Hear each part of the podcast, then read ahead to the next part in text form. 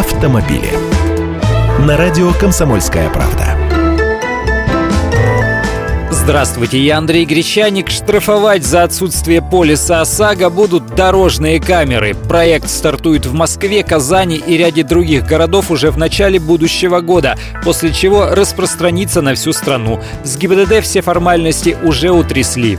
Специального фильтра, отслеживающего номера всех проезжающих автомобилей и сравнивающего их с базой ОСАГО, чтобы выявить незастрахованных, не будет. Проверяться будут те автомобили, которые уже попались за нарушение правил дорожного движения, за превышение разрешенной скорости, езду по выделенке и так далее.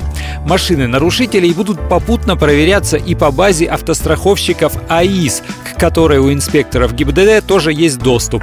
Если действующий полис на этот автомобиль на данный момент есть, то нарушения нет. Если же срок действия полиса истек или госномера совсем нет в страховой базе, тогда автовладельцу придет штраф из-за отсутствия полиса ОСАГО. Если автомобилист только что купил полис, выехал и попался в объектив камеры, штраф ему не придет.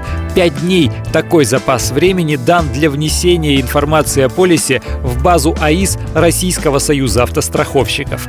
За езду без страховки ОСАГО по части 2 статьи 1237 Кодекса об административных правонарушениях полагается штраф 800 рублей. Небольшой вроде, да только каждый раз, когда эта машина будет попадаться под прицел дорожных камер, будет выписываться очередной штраф.